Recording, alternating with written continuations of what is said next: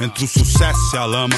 Dinheiro, problemas, invejas, luxo, fama, nego, drama. Cabelo crespo e a pele escura. A ferida, a chaga, a procura da cura, nego, drama. Chegando ao final do ano, as festas chegando aí, os seus amigos todos enclausurados, a família sedenta por estar pertinho de você com aquele abraço. O tio do pavê, claro que vai estar lá. E a gente te pergunta: você tá perdido? Tá perdido? Hello, Incrusers! Tudo bem com vocês? Estamos aqui no último Tá Perdido de sangue, 2020, sirene, choros sendo divulgado neste dia de Natal. É, você deve estar ouvindo. Pelo menos isso aqui foi divulgado dia 25 de dezembro. Bom, nessas horas eu devo estar comendo uma galinha com farofa, com certeza, tomando um marafo, né? Porque isso que é a comida de Natal do macumbeiro. E vocês? O que, que vocês estão fazendo? Bom, vamos ao que interessa.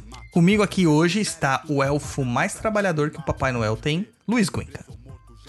Olá, pessoal. Tudo bem? Feliz Natal. O melhor presente de Natal que Deus poderia me dar, viu? É minha. Eu sou possessivo ciumento. Bárbara Gatti. Ah, pronto, agora deu. Oi, gente. É, é, ele me deu mesmo presente. E Você nasceu quase no Natal. E o nosso apoiador, que foi aqui no sorteio instantâneo, cara sortudo, Lucas. É Sidrati, cara. Sidraque. É, o pessoal tem essa, essa confusão, Sidrate, Sidraque. Mas assim, chamando a gente vai, pode chamar até de Psyu. Ótimo. Então é o Lucas Sidraque Psyu. É, é isso aí. Muito bem-vindo aqui ao nosso Tá Perdido. E muito obrigado por apoiar a gente, né? Manda lá. É um prazer. É, é um- o trabalho de vocês me inspira muito. Então, assim, é o mínimo que de fato eu poderia fazer enquanto público. Isso nos agrada Certo. muito, cara. Falar nossas redes sociais aí pro Fala. pessoal aí. É, e para você não perder nada do nosso conteúdo, anota aí onde que você pode encontrar mais sobre a gente, tá? No nosso Instagram lá, instagram.com.br papo na encruza ou arroba papo na encruza. O nosso blog é www.perdido.co. O nosso canalzinho lá no YouTube, www.youtube.com.br perdidoco10. E a nossa plataforma de cursos é o www.perdidoead.com. Se você tiver dúvidas, sugestões, críticas, reclamações, pode mandar um e-mail para o contato arroba perdido.co. Para você que está chegando agora, é só o C e o O mesmo, não tem o M, tá, gente? E lembrar também que lá no nosso blog você encontra diversos textos dos mais diversos temas, além de muitos vídeos, podcasts e várias informações do mundo macumbístico, beleza? E então vamos aí para o nosso programete aí, vamos começar logo essa bagaça aí. Isso aí. Então vamos lá primeiro pra música, né, Hercules? Porque ninguém é de ferro. Vamos ouvir nossa música. Que nessa sessão aqui, né, neste episódio especial, foram escolhidas pelos nossos apoiadores. Primeiro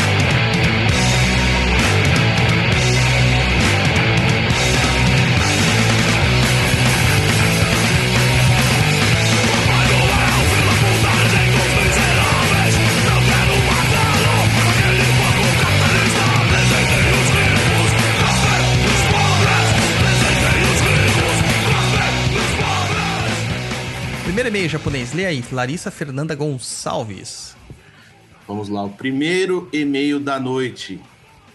E aí, pessoal, me chamo Larissa, sou leitora do Douglas e ouvinte do PNE há algum tempo. Inclusive, sou apo- apoiadora do programa e estou lá no Umbral com vocês. Obrigado, Larissa! Há algum tempo eu tenho sentido vontade de contar um relato e pedir uma opinião sobre um fato que aconteceu comigo há aproximadamente quatro anos. A história é um pouco extensa, mas vou procurar ser breve. Ocorre que meu pai desencarnou há sete anos, após um ano muito doente e três meses em coma. Nossa ligação era muito próxima e eu acompanhei em momentos muito difíceis de toda a doença. Meu pai era um homem difícil, com problemas sérios de nervosismo, não sabia regrar a fala e machucava muito as pessoas em volta dele. A relação com a família sempre foi muito difícil, mas ele nunca esteve ausente da nossa vida. Quando ele foi induzido ao coma, eu já sabia que dali não haveria mais volta, e assim aconteceu. Ele desencarnou. Aproximadamente dois anos depois do desencarne, eu tive um sonho que me pareceu muito real. e inclusive acordei esgotada fisicamente. No sonho eu estava em uma casa muito simples com terreno de barro vermelho, chão batido na terra mesmo. Era um barraco de madeira e um cômodo em um cômodo era como se fosse meu quarto de Exu, mas as imagens e objetos que continham ali pareciam bem densos e eu não, não os reconhecia como sendo da Umbanda que pratico, realmente não parecia ser. Em determinado momento, um ser que poderia ser interpretado como, abre aspas, demônio, fecha aspas, parecia, aparecia e me assustava muito. E de alguma maneira eu entendia que precisava desfazer um trabalho.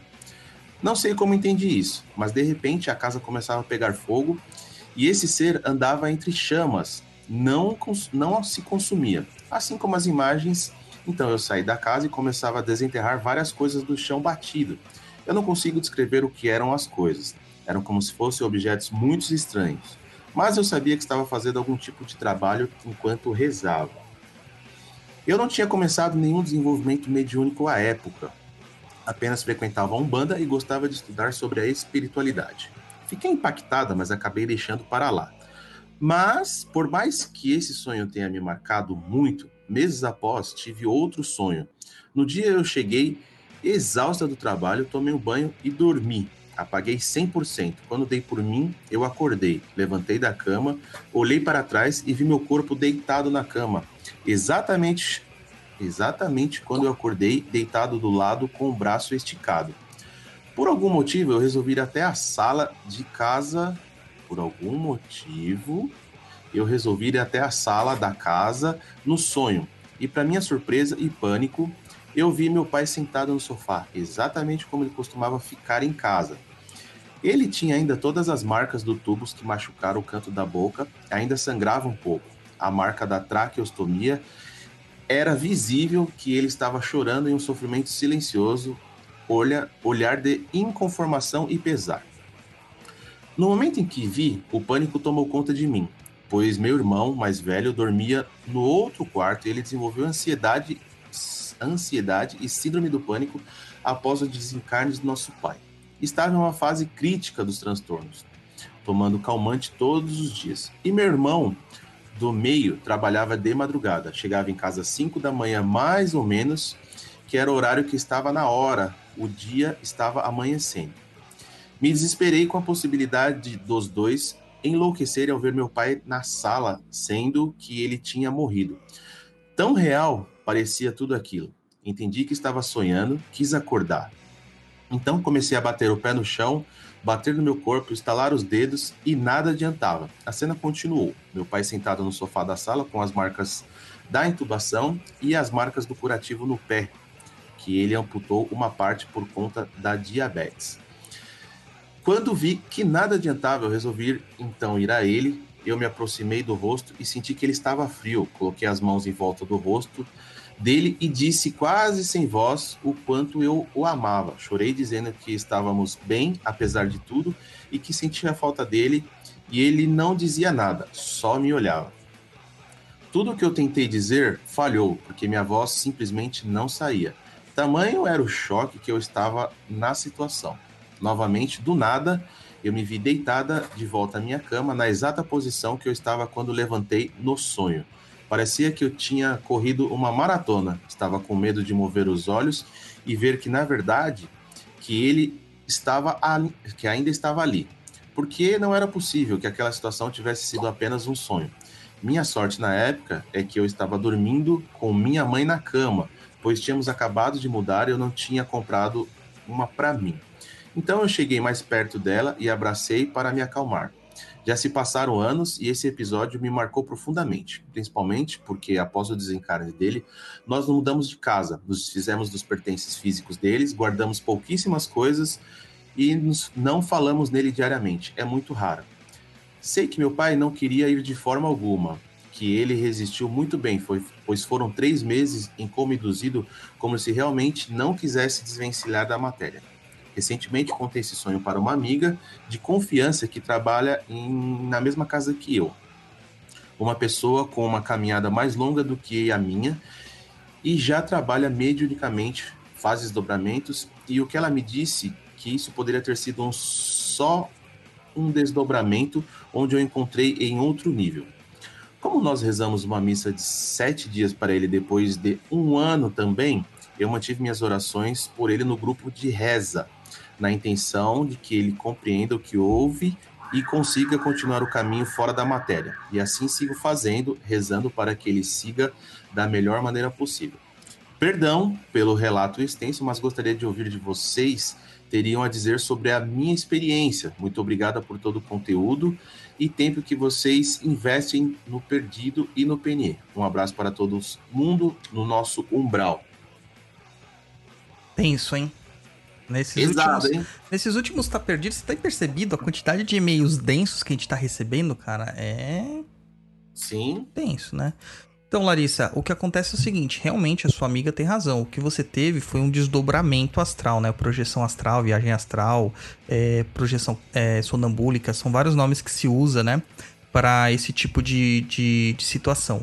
É uma faculdade que todos nós possuímos, mas nem todos nós temos a consciência no momento da projeção. Então, quando nós dormimos, todos nós, todos, sem exceção, quando nós dormimos, o nosso espírito ele tem a sua emancipação, ele fica mais livre da matéria e ele consegue vagar pelos espaços espirituais e astrais. Geralmente, o que acontece é o seguinte: a gente vai ficar perto mesmo da onde a gente já tá, da crosta, né? Que é essa área da matéria. E alguns espíritos que acabam também é, tendo é, situações inacabadas, eles também acabam ficando presos na mesma situação. E muitos desses espíritos, eles não sabem que eles desencarnaram. Eles simplesmente dão continuidade naquilo que eles faziam em vida. Muito deles de uma forma automática. É, eles estão como se fossem anestesiados pela rotina e eles continuam executando esta rotina. Então, se seu pai tinha a rotina de sentar na sala e ver televisão, ele vai continuar fazendo isso em espírito, achando que a casa dele ainda está lá, que as pessoas ainda estão lá. Existem vários tipos de relatos de espíritos que sentam à mesa para jantar junto com a família, mas vê que não tem um prato para ele e começa a xingar, se revoltar e tenta falar. Pelo que você diz aqui pra gente, não foi o seu caso. Ele ainda estava no estado de muita confusão mental.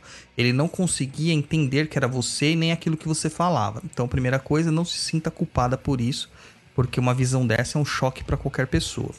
As sequelas no, no perispírito são totalmente normais, tá? É, essa, essa densificação que, que ainda há na, nessa matéria, é uma matéria é uma matéria sutil, vamos usar esse termo, tá? Não é nem totalmente espiritual, nem só material.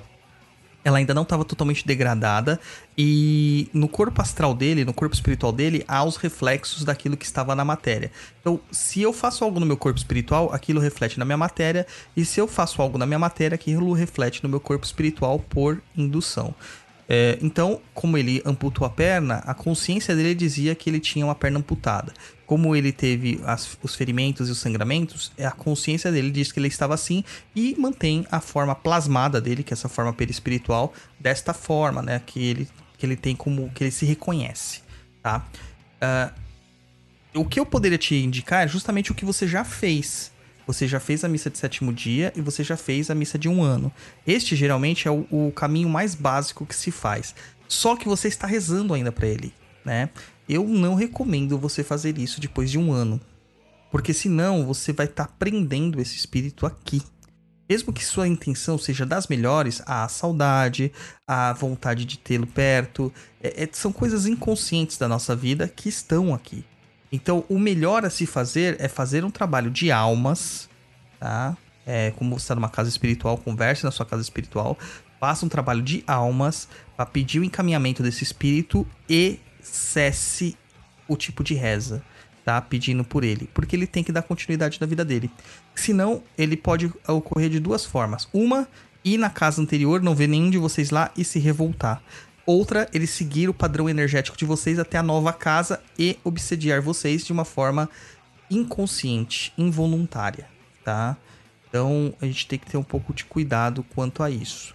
É, tem um livro do Chico Xavier que relata bem, não sei se é no Nosso Lar, no Missionários de Luz, é um dos três primeiros livros da coletânea do André Luiz. Apesar de ser espírita, é um livro que te- vai te dar um embasamento para você entender como que funciona o processo de uma obsessão é, involuntária, tá? De um desencarnado.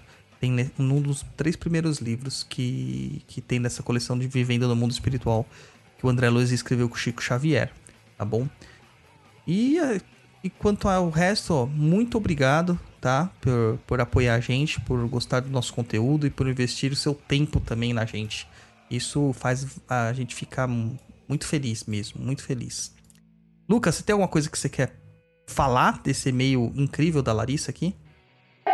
Não, não, é. Eu, eu sou muito novo dentro da religião, tudo é muito novo pra mim. Então, é, estar aqui, ter contato com o PNE, estar no umbral é muito para assimilar o- o- isso tudo, sabe? E eu acredito muito que a gente aprende muito pelos relatos de outras pessoas. Então, assim, você comentando a respeito dela me faz refletir muito sobre a questão de, de apego e desapego, o como a gente prende as coisas por muito tempo na nossa vida e como essa energia pode gerar outras coisas, assim, sabe? É, exatamente. É É esse apego material, né, que a gente tem, é, mesmo espiritualmente falando, a gente tem um apego a estar na matéria, na rotina que a gente tem. Então a gente passa a maior parte da nossa vida como os sonâmbulos mesmo, né? Como zumbis, fazendo a, a vida passar no automático, né? E o Luiz provavelmente nessas horas deve estar rezando, falando que nunca queria encontrar um fantasma na sala dele. Ah, pensou em encontrar meu pai? Cara, seu pai, seu pai ia estar de buenas, né? De bermudão, camisão. Aliás, eu tenho um fato, né, que ocorreu comigo, assim, um pouco parecido. Eu perdi meu avô, a partir de mãe, eu tinha seis anos, né? E ele era muito apegado à família, assim, a gente com ele. Eu sofri para um caramba quando eu perdi ele, porque ele era meu melhor amigo, né? Então foi muito difícil. Foi muito repentino. É, é o Theo gritando aí. O, o Theo é o. Enfim. O, o, o Eu sei gatinho. que.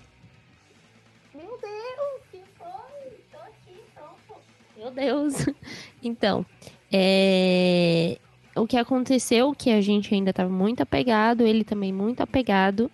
Ele teve que ser afastado, foi isso que a gente soube, né? Que a gente tinha essa coisa, tipo, eu falava o tempo todo que eu tava vendo meu vô, eu tinha. Eu não lembro disso. Mas até onde eu sei, acontecia isso. Por um tempo eu sofri muito essa perturbação também, não sei se eu projetei aquilo, mas eu sonhava com aquilo, eu sentia a energia dele o tempo todo, em orações que a gente fazia no lar, é como se ele estivesse lá, sabe? E por muitas vezes o, o- ninguém confirmava ou não, né? Mas diziam que sim, ele estava sempre por perto. E depois de um tempo surgiu a notícia, né? Numa oração que a gente fez em casa, o pai Tomás veio para falar que o meu avô estava sendo afastado porque ele estava começando a ter vibrações baixas, né? Que fala, não sei. Sei lá. Eu tava ficando puto, entendeu? Com a família. como as coisas estavam acontecendo. E estava interferindo na vida dele, entendeu? Na vida dele, assim, né? Morta. Na pós-vida. na pós-vida dele. E ele foi afastado da família para fazer um tratamento. E depois ele começou a ajudar.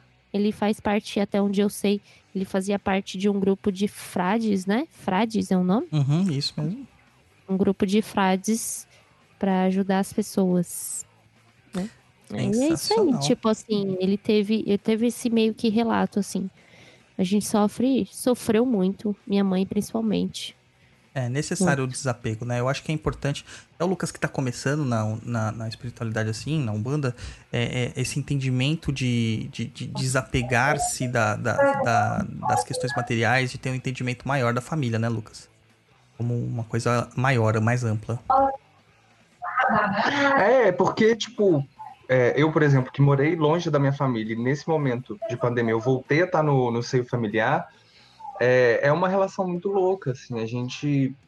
A, a relação que a gente tem com a família, psicologicamente falando, espiritualmente falando, socialmente falando, ela é cheia de muitas nuances, assim, e, e- e é tom sobre tom, e a coisa fica muito grande, e às vezes a gente não consegue identificar essas dependências, todas essas relações.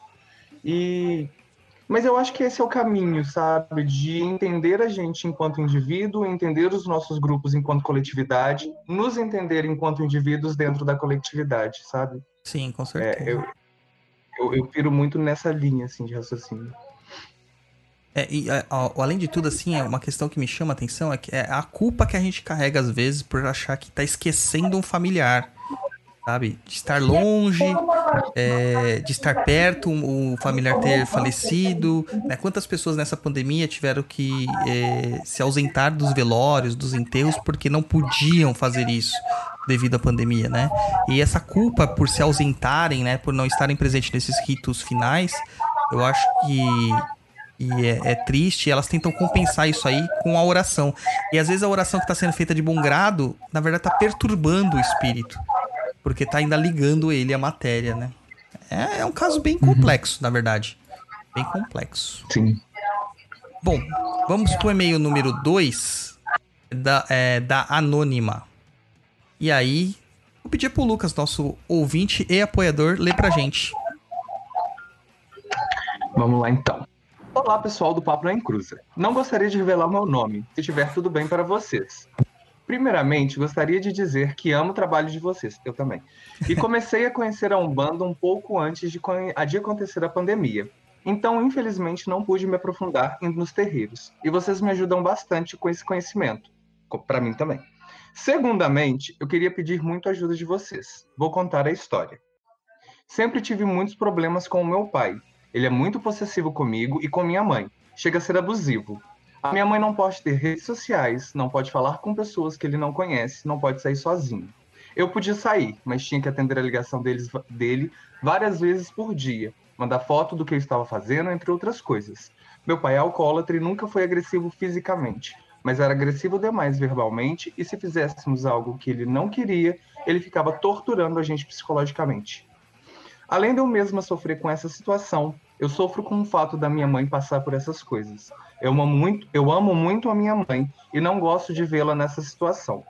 Quando eu consegui sair de casa, porque eu já não aguentava mais essa situação, meu pai me xingou muito, parou de falar comigo, me proibiu de levar até o meu colchão.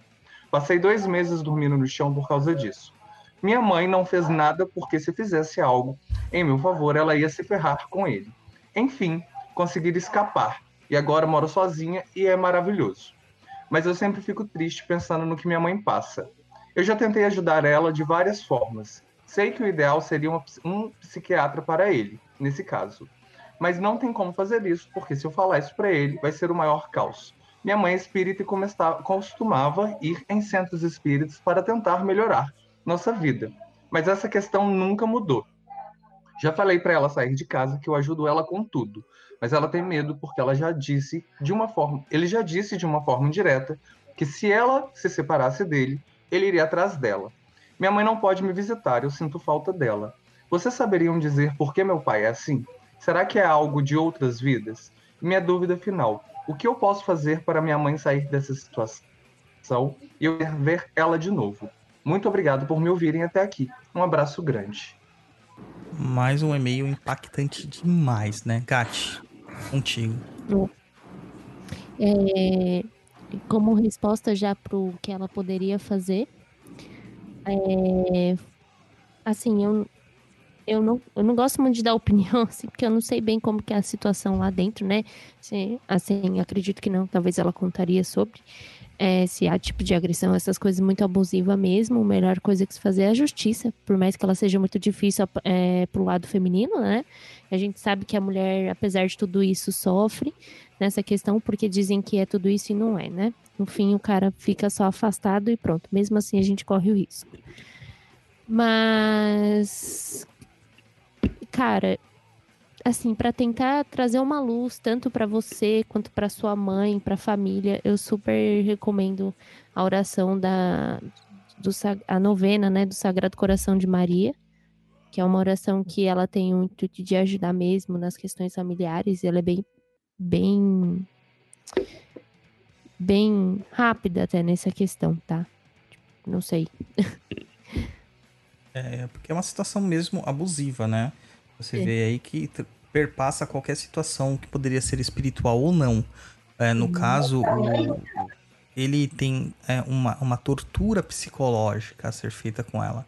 E a melhor forma dela se livrar disso seria realmente ela fazer o que você fez, que é sair de casa né, e procurar os meios legais. Eu, existem mandados de segurança, restrições de proximidade, Tem tudo isso, mas não é uma coisa fácil de se conseguir É. também e é cansativo, né? E é- É, só, só um adendo. É, não fala de qual cidade ela é, mas eu acho que seria válido procurar a delegacia de mulheres ou uma casa de apoio, porque às vezes só o fato de ter contato com alguém que entenda, que escuta e, e tenha outra visão sobre a situação, pode ajudar a mãe dela a, a buscar uma solução. Sim. Assim, É que eu acho que não é cara. solução, né? É buscar acabar com esse problema. É que pelo, É, mas- pelo que ela relata, assim, pelo que ela relata, ele é Vamos tão ele. abusivo Não é isso. que talvez ele não deixe ela ir.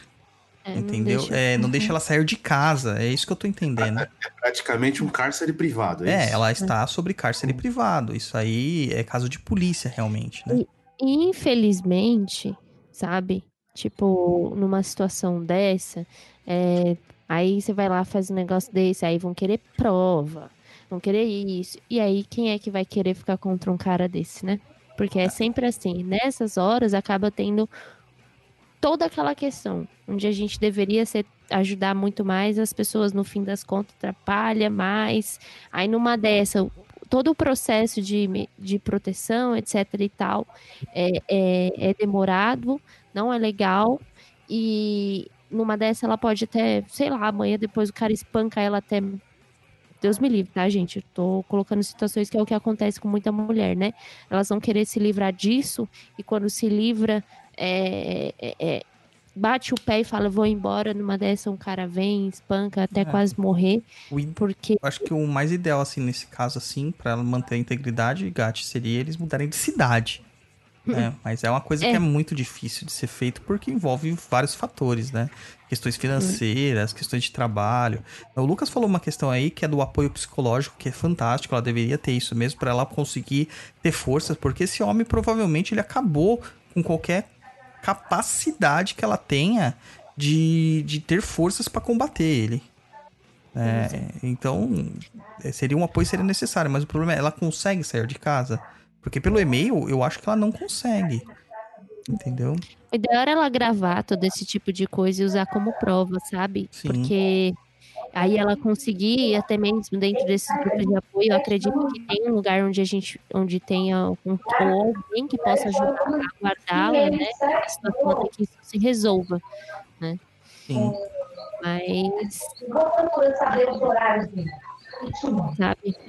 É um tema muito Peraí que, delicado, não né? peraí que não tá dando pra te ouvir, Gatti. Tá com vazando um som muito. Acho que. É seu, Luiz? Não. Peraí, deixa eu ver. É do Lucas. Tá vazando um som de fundo. Então, eu acho que é uma situação um pouco complicada, porque envolve todo, todo, sabe, tipo, é foda. Português, claro, é foda, porque a gente tá falando de uma questão de política, a gente tá falando de toda uma questão social, a gente tá falando de tudo, sabe? É. E eu sei que existem vários casos de pessoas assim. Eu sei que é doloroso, às vezes ela tá sofrendo muito, mas ela já não tem mais forças para fazer isso Exato. e acaba se vivendo com isso. Então, por isso que me veio na cabeça na hora que agora essa novena, para que você, sabe, com as suas forças também ajude, peça para Nossa Senhora, né, que é que ajude a encontrar uma luz dentro de vocês. Peça um certeza. sinal, uma força para sua mãe, sabe? Pedindo mesmo que, sabe, ela tenha forças para conseguir sair disso. Porque, sinceramente, eu não vejo nem casos espirituais que você pode fazer com esse cara. Entende? Infelizmente, um cara desse não aprende nunca. Assim. É, e ela fala assim: vocês sabem dizer porque meu pai é assim? Será que é algo de outras vidas? De outras vidas pode ser acúmulo, né? Mas é- isso é muito de uma questão chamada machismo estrutural, misoginia estrutural, sabe? Isso está enraizado na nossa sociedade. É uma vergonha a gente no século 21, pleno ano de 2020, quase 2021, ter casos assim, sabe? É vergonhoso né? E existe esse tipo de macho escroto. É absurdo. É absurdo. E o que pode fazer? Só um adendo. Pode falar, Lucas. É, é, sobre isso, foca nas crianças, gente. Vamos criar os nossos filhos para serem homens melhores, vamos criar as nossas filhas para serem mulheres incríveis, porque potencial muitas têm e por causa dessa estrutura opressiva, a gente vê mulheres incríveis não aproveitando 5% da sua capacidade por causa de homens que não valem o chão que pisa, assim, é não, é, então, assim... é incrível isso. Você vê na história, cara, quantas mulheres incríveis que tem na história que elas foram simplesmente suplantadas, esquecidas por serem mulheres. Marie Curie mesmo só ganhou o Nobel porque ela era casada com um homem. E, e, e, esse homem foi atrelado a ela, né? Que também era um cara, né? Que era muito genial, mas a, a grande geniosa, a, o, o, o, o, a grande cérebro por trás de, de tudo isso foi a Marie Curie. E ela só conseguiu ganhar o Nobel por causa que ele estava atrelado ao marido dela, que senão ela não ganharia. Sabe, é umas coisas assim absurdas. E a gente tem que ver que isso também perpassa não só a misoginia, também tem a nossa questão da, da maldita homofobia, como a gente vê o Turing, né? Quem, quem assistiu o filme do Turing assista, entendeu? Porque a maior parte das pessoas hoje que fazem discursos de ódio na internet utilizam da máquina chamada computador ou do celular, que é um microcomputador, né, de mão, que só existe por causa deste incrível homem, tá? E as pessoas tentam suplantar. Ou vejam o filme que retrata a vida dele. É fantástico. É o jogo da imitação, se eu não me engano. Isso. É, é maravilhoso, cara. É maravilhoso. É, e aí uma história real, né? Eu fiz ciência da computação, né? Então o Turing é nosso nosso ídolo desde sempre. Você tem lá as máquinas de Turing, você toda a base da ciência da computação é isso. Então, dentro da ciência da computação, ele é tido assim como quase um santo da computação. É, mas você vê o quanto de que foi apagado. O cara ganhou a guerra da Segunda Guerra, cara. Se não fosse ele desvendar os códigos da, da Enigma, a gente tava até hoje aí falando alemão. É muita coisa que é deixada de lado por causa de preconceito imbecil. Por causa de, de babaquice. Focar nas crianças e criar pessoas melhores para esse mundão aí. Com certeza. E olha que nossas crianças estão vindo iluminadas, né? Tem umas crianças incríveis por aí que, que elas estão dando o baile muito adulto.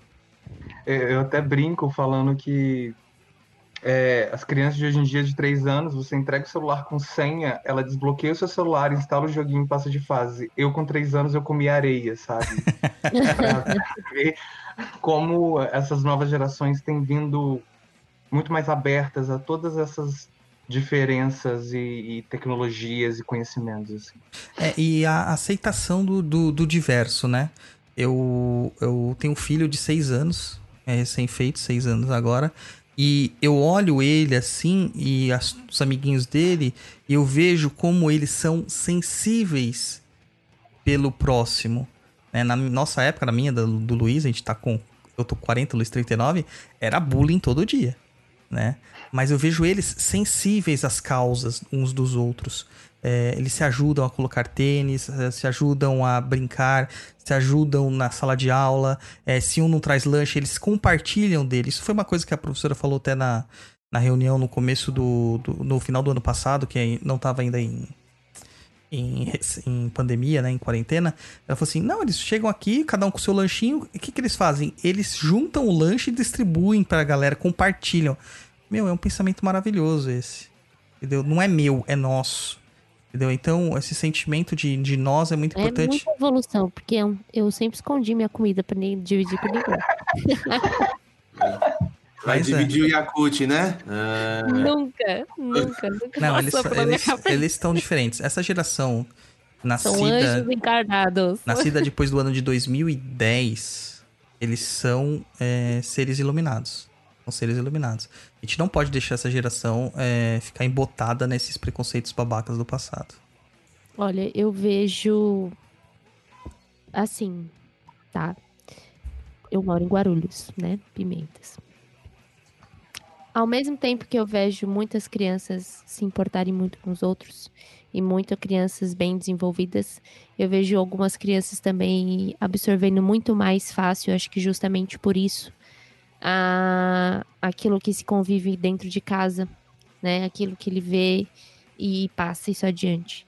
Esses dias, né, vi inclusive que uma criança, né, de que eu não sei se era sete, oito anos, né? Mais ou menos.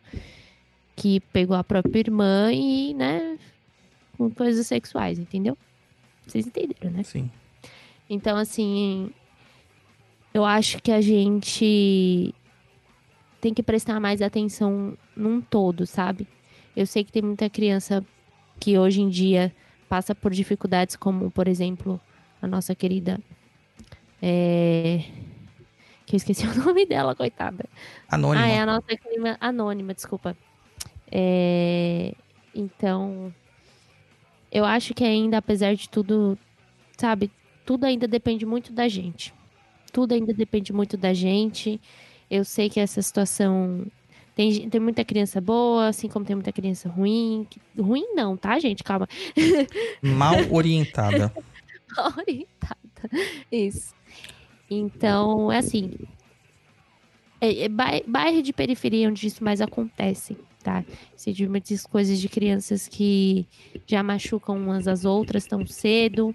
Tem muita criança que divide, tem outras crianças que não falam, tem muita criança com depressão, tem muita criança sofrendo muitas coisas. Então, acho importante ter o cuidado, sim, com as crianças, é, no sentido de tipo, ó, eles, ah, eles sabem desbloquear o celular. Não é só isso que vive, né, as crianças. Eu tô vendo muita criança tendo problema de ansiedade, e isso é causado até recentemente num estudo psicológico soltado aí na TV, nas, nas redes sociais, é, que tem sido passado de geração, né, porque a gente já é a era do computador, do celular, e a criança já vem com isso inserido, então ela já tem ansiedade, ela já aprende as coisas novas, ela já fa- sai fazendo coisas, né, então, tipo, acho que tem que ter um, um equilíbrio de todas as partes, né? Mas acho que voltando ao ponto da nossa anônima, é...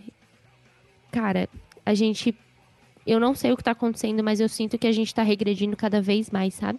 Ao mesmo tempo que a gente tá crescendo, a gente tá regredindo, onde a gente ainda tem muitos casos como este, onde mulheres não têm apoio de ninguém numa situação dessa e a gente não sabe o que fazer, e crianças também passam por essa situação, não sabem o que fazer, porque ainda assim a gente tem um sistema muito ruim de apoio, a gente não tem um apoio que a gente deveria ter, né? E, enfim, muitas pessoas morrem e a gente acaba nem sabendo, né? Porque nem tudo sai na mídia. Mas é um ponto muito delicado. Só É, e se fosse. quebrando assim, ó, sua, sua belíssima vibe aqui, eu vim com a bad vibes. tá? Este é um trabalho ideal para Pombagira. Não é Exu que mexe nisso, é Pombagira. Só que Poxa, os, eu botaria o nome dele num pote. os terreiros estão fechados, né? Então, é aquilo. Tem que esperar o Faria. terreiro abrir. Enquanto isso, faz a novena, tá bom? Certo? Vamos lá.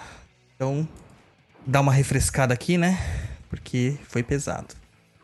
Luiz, tivemos um Oi. lançamento agora nessa semana no Sapienza, justamente com essa questão das questões emocionais e tal, dos tratamentos.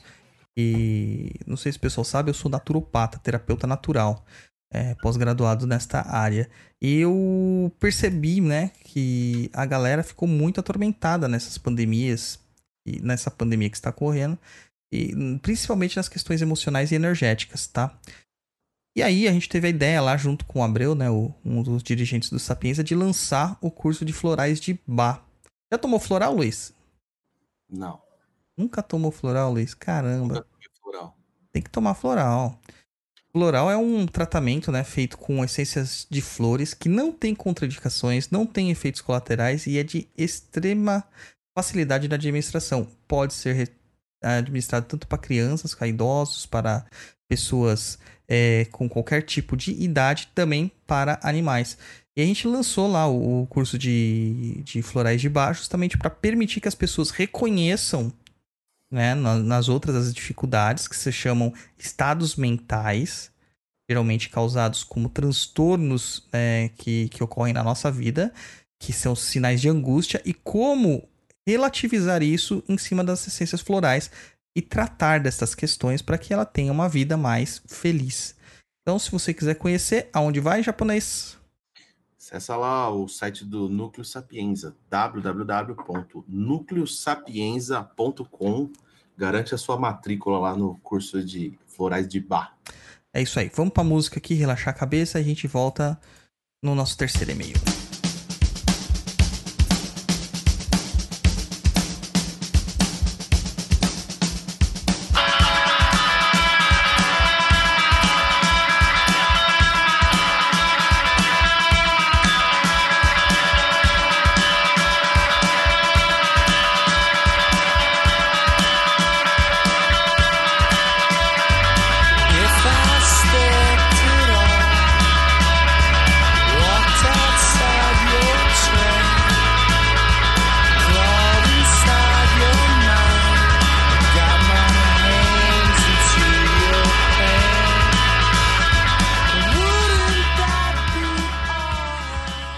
Terceiro e-mail de Davi Chanes, ou Quero Chanes. saber quem que vai ler esse terceiro e-mail. Quem? É. Quem? Lê aí, Bárbara.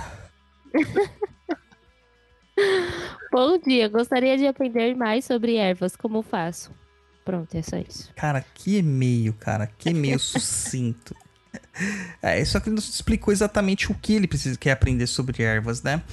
Então, Davi, o que acontece? Erva é um tema muito amplo. Se você quiser aprender sobre ervas na Umbanda, não tem cursos para isso, tá? Tem alguns cursos divulgados, mas não existe um curso mesmo focado ah, na, no entendimento das ervas como elas deveriam ser. Porque as ervas, querendo ou não querendo, são é, princípios ativos naturais. Elas têm propriedades químicas e farmacológicas. E a galera acaba metendo os pés pelas mãos e receitando várias coisas horríveis. Como eu já vi receitar chá de canela para grávida, banho de arruda para grávida e coisas que não podem ser feitas, né? Porque podem causar um aborto espontâneo, aí, né? Um aborto espontâneo, entre aspas, né? Um aborto forçado por causa dessas coisas. Então, é, o que acontece geralmente é que, com a nossa mediunidade cada vez mais consciente, nós estamos passando à frente dos guias e esquecendo de deixar o guia trabalhar. E aí a gente começa a cometer essas doideiras, né? Essas- esses devaneios de começar a receitar coisas que não existem. O guia, quando ele está trabalhando corretamente, ele sabe os princípios das ervas e sabe os efeitos que elas têm, tanto os colaterais e, e as contraindicações, os perigos que aquilo tem. A gente tem até um podcast falando sobre isso, né, Luiz? É natural, então não faz mal. Acho que foi o Sim, segundo ou terceiro, cara, que a gente lançou faz muito tempo. Vou pesquisar aqui. Tá com aquela qualidade horrível. É, então, assim, você quer aprender sobre erva? Primeira coisa que eu te recomendo é faça um curso de fitoterapia. Existem vários cursos livres de fitoterapia para você entender a composição química das ervas. Aí depois você vai procurar as questões ritualísticas das ervas. Eu acho que é, é de extrema importância. É, eu tenho vontade de gravar um curso sobre ervas nesse sentido. Vamos ver se, se em 2021 sai. Deixa eu te perguntar, ainda tem aquele ervário disponível no coisa? Tem, né? Tem, tem, tem lá no blog, tem um. Tem porque eu peguei esses dias. Aí, tá vendo? Fantástico. ó. É, Porque a galera fala assim, eu- eu preciso saber todas as ervas do mundo. Cara, se você for esperar saber todas as ervas, É impossível. É impossível isso. é impossível. Não, não diria que é impossível, mas é, você ia ter que dedicar dois terços da sua vida aí para o estudo de tudo. Nem Mas isso, cara, porque você vê que ah, eles estão na Amazônia agora fazendo pesquisa de campo, né? Tem duas faculdades é, europeias lá. Eles descobriram mais 15 tipos novos de plantas lá, cara. Tipo, num lugar que tá aí a vida toda. Entendeu? E quais as propriedades farmacológicas, o que, que isso pode ser aplicado, as propriedades ritualísticas que isso, isso tem. A gente não sabe, a gente nunca vai saber. Mas lá no Hervário, no mini Hervário que o Lucas baixou, nós temos lá as principais ervas usadas na Umbanda com um resuminho das forças que atuam nela e para que servem. Tá? Então dá uma procurada no blog lá, que você vai achar o ervário lá disponível gratuitamente. Não precisa pagar nada. Isso aí. Vamos pro e-mail número 4. Mais um anônimo. Olá, Douglas. Boa noite. Faz umas duas semanas que me deparei com o podcast do PNE e amei. Admiro muito a Umbanda, gosto muito da energia das canções e tudo mais. Mas é claro que após ouvir alguns episódios, muitas coisas fizeram mais sentido e outras caíram por terra. E foi aí que eu resolvi ouvir desde o primeiro papo. Hoje eu ouvi sobre amarração. E sim, eu fiz essa merda. Vou contar a história brevemente se não se importar. No ano de 2012, fiz uma amarração para meu ex reatar comigo.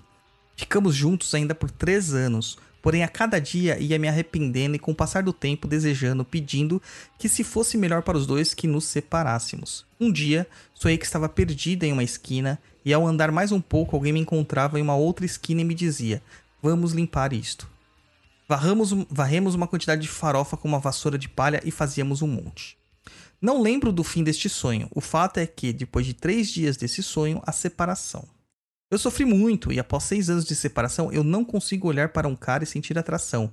E quando acontece logo, eu brocho.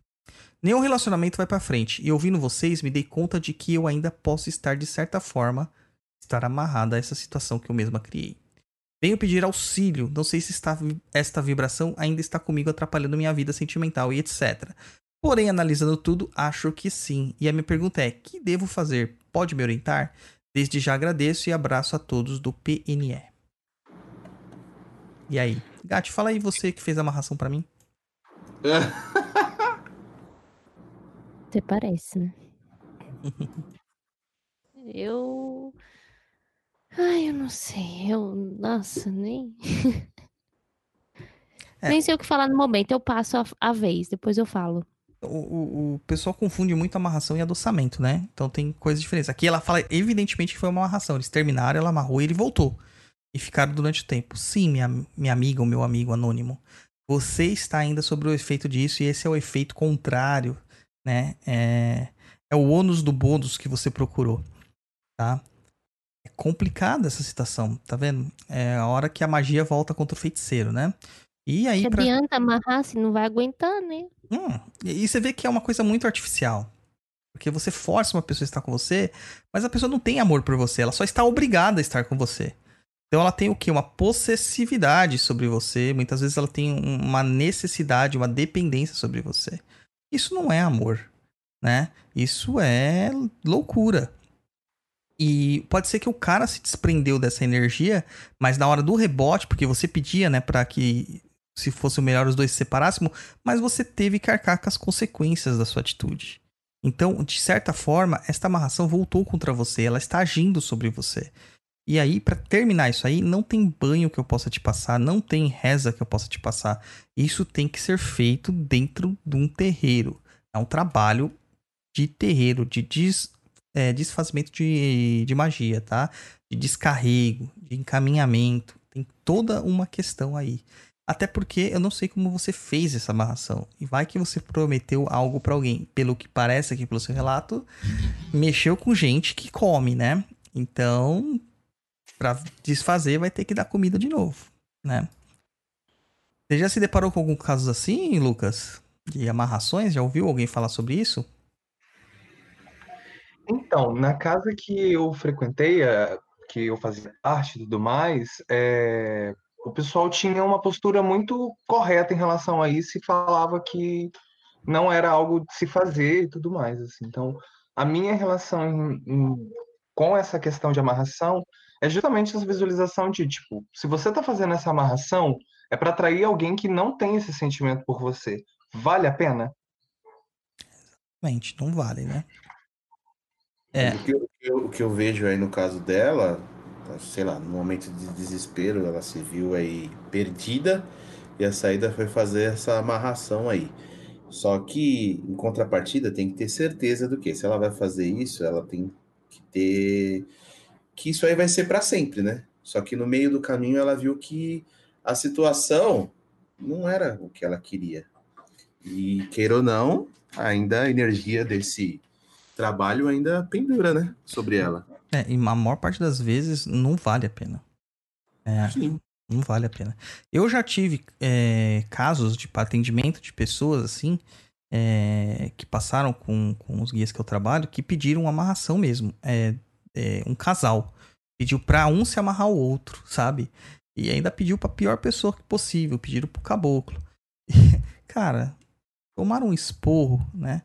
Porque eles estavam extremamente apaixonados e eles não queriam que aquilo acabasse. E eles acharam que a solução era um amarrar o outro. Entendeu? Então, é, as pessoas têm muita confusão. E isso é ofertado em todo lugar. Né? Aqui em São Paulo, cada esquina que você passa tem uns três ou quatro lambi-lambi nos postes indicando um trabalho de amarração. Pai de poste. Né? Eu não sei como que. Você tá em Petrópolis, né, Lucas? Tô em Petrópolis, mas assim, em todo lugar. Em todo lugar você vai, você vê muro com, com propagandas de 3 metros falando sobre isso. Eu acho que a resposta para quem procura uma amarração é o bom e velho tradicional psicólogo, porque normalmente é problema de autoestima, é problema de se auto-entender, se auto-valorizar. Eu vejo que tipo, tem muito disso, sabe? É, eu vou apelar para outras alternativas para que aquela pessoa fique comigo, porque eu não sou o suficiente. É, muita Assim, falta de autoestima. Visualizar isso de uma maneira muito clara, sabe? As pessoas elas, elas não conseguem se amar e ela quer que o outro ame-a, né? Então é, é muito complicado. É muito complicado. É, o psicólogo geralmente é o mais indicado realmente para essas questões, ajuda bastante. Né? E ter um pouquinho de amor próprio, não tem jeito, gente. Tem que, tem que se amar. Antes da gente amar alguém, a gente tem que se amar. Não tem jeito. Então, vai atrás de um terreiro assim que for possível. Pra desfazer isso. Mas não caia nessas armadilhas de, ah, eu desfaço o seu trabalho, pague aqui o valor. Porque geralmente cobram muito caro pra fazer e pra desfazer, né? É muito caro. E eu tô perdendo dinheiro. Tá vendo? Devia oferecer meus serviços. É isso aí. Se oferecer serviço, vai ter a contrapartida disso, não? É, dinheiro. A contrapartida. Não? isso. Não. Ah, tá. Entendi. Tô brincando, É, né? deixa pro Douglas no futuro resolver, né? É, deixa Só pro próximo resolver. Deixa pra minha próxima encarnação. Certo? Vamos pro quinto e-mail aqui, né? Pode ler em japonês. e-mail do Hélio Moura. Eu sempre fui muito aberto a ideias e contextos espirituais. Tenho 26 anos e cresci na religião adventista, onde pratiquei firmemente e sentia também o poder ali. Acredito que todos somos médios e nos perdemos. Abre parênteses, como no meu caso, fecha parênteses, ou nos encontramos ao longo da vida. Num longo hiato da minha vida, eu me distraí e me fechei para a magia do mundo. Esqueci como sentir e como fazer parte da alma do mundo. Nos últimos tempos, tenho tido diversos devaneios e questionamentos sobre viver e existir. É algo cada vez, cada dia me incomoda por eu saber que estou deixando algo passar. Recentemente, uma grande amiga começou seu desenvolvimento numa casa umbandista que no momento está fechada apenas para médios em desenvolvimento. Fui fazer uma visita e o senhor Tranca-Ruas veio através da mãe da casa para falar comigo. Disse a mim que uma entidade antiga e pouco conhecida me acompanha desde sempre, mas como ninguém ali conhecerá, conhecera, não revelou seu nome e deixando apenas na consciência da mãe de santo. Muito sério e de, um grande, de uma grande sabedoria, me senti lisonjeado pela visita e pelas palavras ditas a mim, abre parênteses, mas ela não veio dizer isso. Foi dito apenas no fim da conversa, fecha parênteses. Nunca tive a intenção de ser um bandista. Acredito e sempre quis desenvolver a minha mediunidade de maneira geral, pois tudo é uma coisa só e quero me conectar com o todo.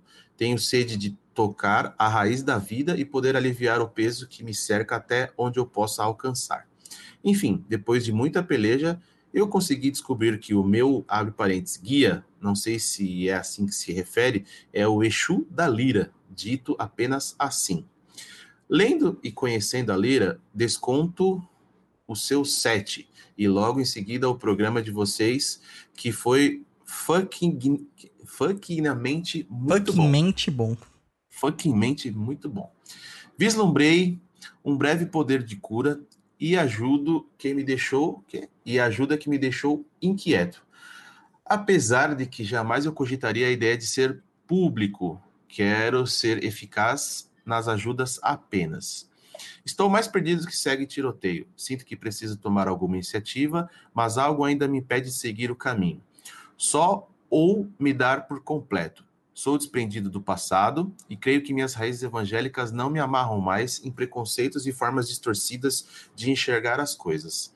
Mas não consigo entender o bloqueio que estou tendo.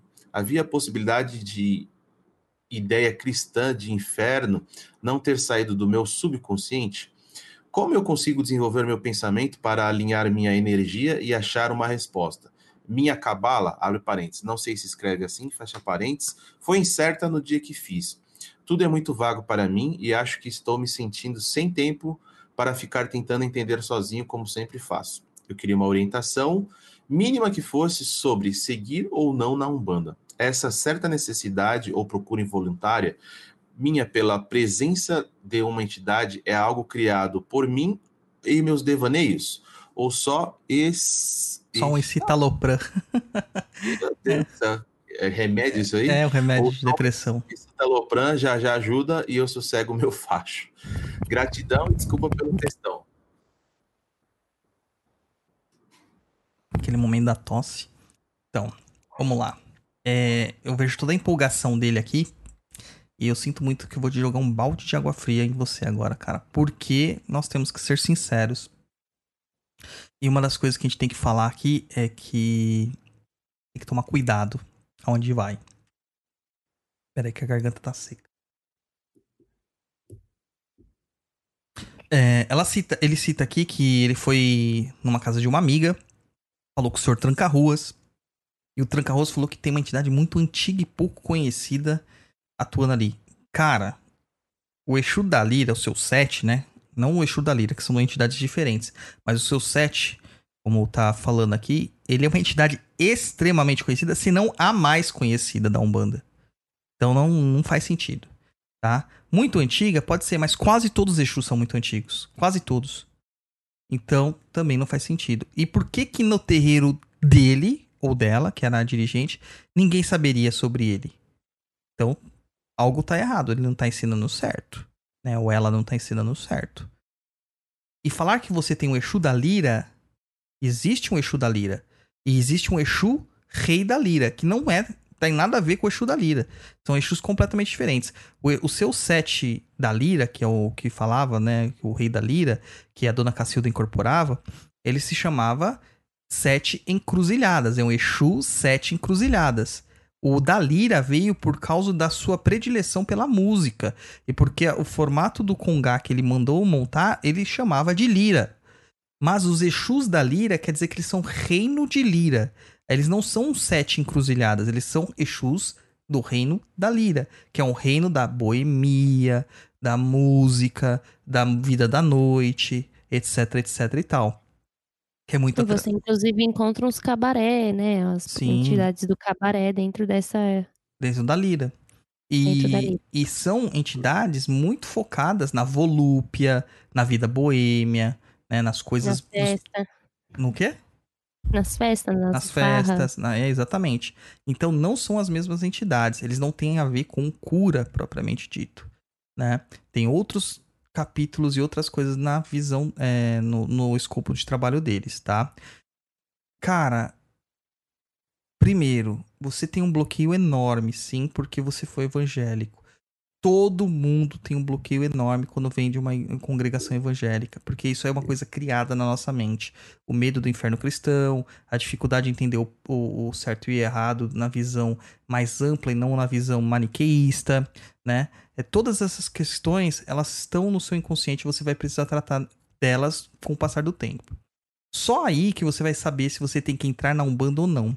No momento, o que eu vejo é que você está ah, deslumbrado com a Umbanda. E isso é totalmente comum, totalmente normal. Porque realmente é uma religião linda. Tem um poder magnético de atração maravilhoso. Só que você já está indo para um caminho, um caminho onde que um suposto Exu, porque eu vou falar assim sobre esse Exu, que o Tranca-Rua não age assim, o Tranca-Rua é um Exu muito correto, é, se não o mais correto de todos os Exus, ele jamais falaria isso pra você. Jamais. E você tá indo pra um caminho de vaidade. Tá? Vaidade. Falar que é um Exu antigo e poderoso e que quase ninguém sabe é trabalhar com a sua vaidade. Tá? Então, cara, muito cuidado. Esse cabala que você fala provavelmente são os Odus, Gat. E provavelmente fizeram lá no terreiro. E não te explicaram. Ou seja, tá errado de novo. Não é só colocar o númerozinho lá. Tem que explicar o contexto dos Odus. Tem que explicar o porquê daquilo lá. Tá, sabe? O que tem de terreiro que não é correto por aí, não tá escrito. Tá? Assim como tem igrejas evangélicas, assim como tem igrejas é, com padres católicos que não, não são adequados, é, assim como tem candomblés, assim como tem qualquer religião, porque existem humanos lá. Tá? E se esses humanos não são corretos, o local onde eles estão liderando também não será. Então, mano, a primeira coisa, menos, põe o pezinho no chão, reflete, ora, e antes de tentar saber qual que é o Exu que te acompanha, procura saber qual é a sua conexão com o divino. Procura saber como que você pode honrar a Deus. Isso é o mais importante, tá? É Deus acima de tudo. Não é Exu, não é caboclo, não é preto velho, é Deus. Deus acima de tudo. Só ele é mais. Tá? E se você parar pra ouvir um- um- uma entidade de verdade de Umbanda, eles sempre vão falar no nome de Deus como Deus sendo a coisa mais importante, a entidade suprema, E, É. sua direção.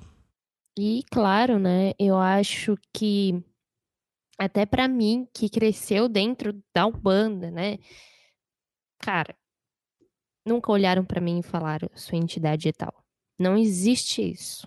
Eu sempre tive um bloqueio, mesmo dentro, porque eu tinha medo, etc, etc, etc e tal. E isso não aparece assim fácil quando você tem todas essas outras questões. Isso não é não é jogado de nos seus braços, tipo, toma. Então não, Não é assim. Existe toda aquela questão que você mesmo falou, né? De, de, de ter essa proximidade com o divino, porque é necessário que você tenha um autoconhecimento, né? Sobre você, acima de tudo sobre você, para você saber onde é o seu limite, como se conectar, tudo isso tudo isso, existe tudo isso, né? E você já por vir de outra religião, eu acredito que é mais difícil, é mais complicado, então não faz sentido você ter um bloqueio e isso já ser mostrado de cara para você, tá? É, é, não faz sentido, não é assim. Milagrosamente isso acontece. Fora a questão de que nenhuma entidade vai chegar do nada para você e quebrar esse respeito, né, que, que se tem sobre isso. Tipo, vou falar aqui agora. Não é assim. As minhas entidades demoraram muito tempo para aparecer, dar o nome delas, e elas falaram para mim. Ninguém chegou em mim e falou o que era. Entendeu? Então elas falaram para mim, me mostraram de uma certa forma, até, gente, até pela internet usaram para me mostrar. É, eu Sério, acho eu que assim, brincando. dentro de um processo de desenvolvimento mediúnico, a entidade chefe da casa, ela pode te ajudar a entender quem são seus guias. Mas Sim. ele não está no desenvolvimento, ele era um visitante. Sim, exato. E tem toda essa questão de que, eh, no caso, né, é, é, é que ele já vem passando por uma situação. Gente, você está num bloqueio, você não vai ter tudo à sua mão assim. Você não vai. Você está num bloqueio, você não tem capacidade de ter a entidade próxima, sabe? Todas essas coisas. É real isso tudo é, tem tempo. Uma entidade não ia chegar para você e quebrar todo esse tempo, essa coisa que é importante dentro da nossa religião. Acredito que dentro da Umbanda o mais importante, além de tudo, é o tempo, sabe? Que a gente tem para fazer com que as coisas aconteçam. Isso é muito importante. É muito importante. Acho que principalmente pelo fato de eu ter crescido dentro de um terreiro, tudo que eu passei, cara, foi fundamental o tempo que eu passei Barbs cresceu não, eu não sei de tudo, gente. Eu não sei nada, na verdade, porcaria nenhuma. Eu tenho as minhas conclusões e as coisas que chegaram até mim conforme o tempo. Isso é extremamente necessário. Também tenho minhas irmãs que também não sabem nome das entidades direito, entendeu? Claro que o Exu para mim foi o primeiro a aparecer, mas isso foi uma outra ocasião, isso também eu já estava maiorzinha e ficou para trás. Mas fora isso, tem todo um resto. E ninguém falou, foi ele que veio e contou o nome dele, entendeu? Então acho que tem, tem que se prestar atenção não só no, no, no absurdo, né, da história do seu set, da Lira, essa história que ele contou aí, desse eixo farceiro aí. Mas a questão do, do tempo é ridículo. Ridículo. Gente, eu acho ridículo. Sorry. E acho aí? desrespeitoso. E aí, cara, não se deixe cair nessa ilusão. Os espíritos usam da nossa vaidade pra gente ser engabelado, tá? Cuidado, cara, cuidado. E ó, mídia. A gente tem que filtrar tudo. É, Instagram tem muita gente aí que não é o que parece ser. Sabe? Facebook tem muita gente que parece que não é o que parece ser. Terreiro tem muita gente que não é o que parece ser. Isso é pra vida tá? Em tudo. Tomem cuidado. Lucas, dê sua opinião para nós. Você que está começando-se na Umbanda, né? É, é, essa questão de pressa, de, visualizar as coisas, eu me identifico muito com o relato dele por causa disso, com a diferença que eu cheguei a entrar na corrente passei um período de desenvolvimento. E e me vem muita questão de firmar cabeça, sabe? O que, que é esse firmar cabeça? O que, que é essa entrega, essa visualização de tipo, isso tudo aqui foi construído durante a minha vida e a Umbanda é tudo isso aqui novo, sabe? É, e eu acho engraçado, porque essa questão de um guia chegar e falar o nome do, do guia que te acompanha aconteceu comigo, só que aconteceu num outro contexto eu já sentia a vibração da pombagira que me acompanhava, só que justamente por causa dessas inseguranças, dessas incertezas, por achar que que, que a gente não está preparado e pelo que eu entendo e pelo que eu vejo, a gente nunca está preparado para nada. É, eu não consegui é, dar abertura suficiente para trabalhar com ela aquele dia. E aí uma médium que estava incorporada olhou para mim, perguntou por que, que eu não estava deixando é, a, minha, a pombagira vinha em terra, né? E, e, aí ela chegou e, tipo, deu boa noite pra minha pombagira e falou o nome dela, sendo que eu já tinha sabido o nome dela, já tinha ouvido por inspiração. E é muito engraçado, porque todas as vezes que os nomes dos guias que me acompanham surgiram, surgiram depois de eu ter visto alguma coisa relacionada na internet. É, ouvia duas, três pessoas no terreiro conversando sobre alguma coisa, passar, assimilar uma informação e depois aquilo bater de uma outra maneira na minha cabeça. Mas eu acho que a questão maior de tudo é a pressa, sabe? É, eu brinco falando que quando eu entrei num terreiro e comecei a ver as pessoas desenvolvendo suas incorporações, eu achava que todo mundo virava X-Men, entendeu? O pessoal pegava fogo, uhum. flutuava, passava parede. E as coisas não são assim. A gente é muito carregado de, de ideias pré-concebidas, pré-estabelecidas. E demanda tempo a gente ir redesenhando tudo isso.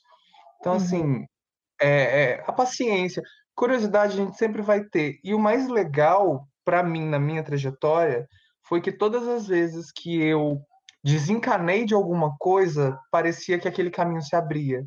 Então, assim, eu entrei no terreiro com muita ansiedade de falar assim, não, eu quero incorporar, eu quero ir pro toco, eu quero fazer, eu quero acontecer.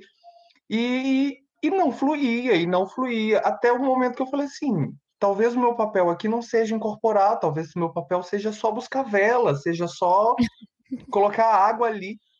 A partir desse momento já veio outras energias, já veio outras fluidezes acontecendo ali, sabe? Mas eu acho que é isso, assim. O que eu tenho feito por não estar numa casa é buscar conhecimento, estudar, e estudar não só coisas práticas, mas teoria, sabe? É, buscar informação, buscar conversar com as pessoas e, tipo, não ter medo de errar, não ter medo de parecer é, menos conhecedor ou ignorante em relação a alguma coisa. Porque por mais que a gente conheça tudo de algo, sempre tem algo novo para a gente descobrir, sabe? É, mas eu me identifico muito com esse relato de tipo as, qualquer coisa que alguém falar vai me surpreender, vai me encantar, vai fazer os meus olhos brilharem, assim. Então eu acho que é isso, é paciência, separar o joio do trigo, que não é fácil, e paciência de novo, sabe? E é volta nesse ciclo. E aí, assim, só lembrando aqui o que você acabou de falar. Isso chegou até você de alguma forma. Isso só foi confirmado, sabe? Uhum. É, é exatamente isso. É isso que tem que acontecer. Isso tem que vir natural de você. E não o Exu vir direto e falar isso. Não, tem todo um processo. Às vezes, às vezes você não está recebendo a intuição porque você está bloqueado com isso, ok, mas uma hora talvez o Exu, por exemplo, da corrente que você está, né, já fazendo parte da corrente, porventura pode vir dar umas dicas, sabe? Um Exu, tô falando um Exu, pode ser um caboclo, né? Mas no sentido de tipo, uma hora chega, de uma forma natural. Não é tudo na lata, assim, né? Eu acho muito estranho o posicionamento dessa coisa aí que aconteceu justamente por isso, porque você cara, você pode acabar com a vida da pessoa muito rápido se é assim, tudo fácil assim, entendeu? A pessoa pode entrar numa neura surreal. E, e fora que a gente também tem uma um rolê de tipo, as coisas têm que acontecer na nossa hora, sabe? E quando a gente olha para trás na nossa própria história, você vê que você não planejou nada. Tudo aconteceu do jeito que tinha que acontecer, independente das suas vontades. E é isso. É isso mesmo. Muito bom, muito bom, muito bom. Então, vamos pra música. A gente já volta com aquele momento fatídico.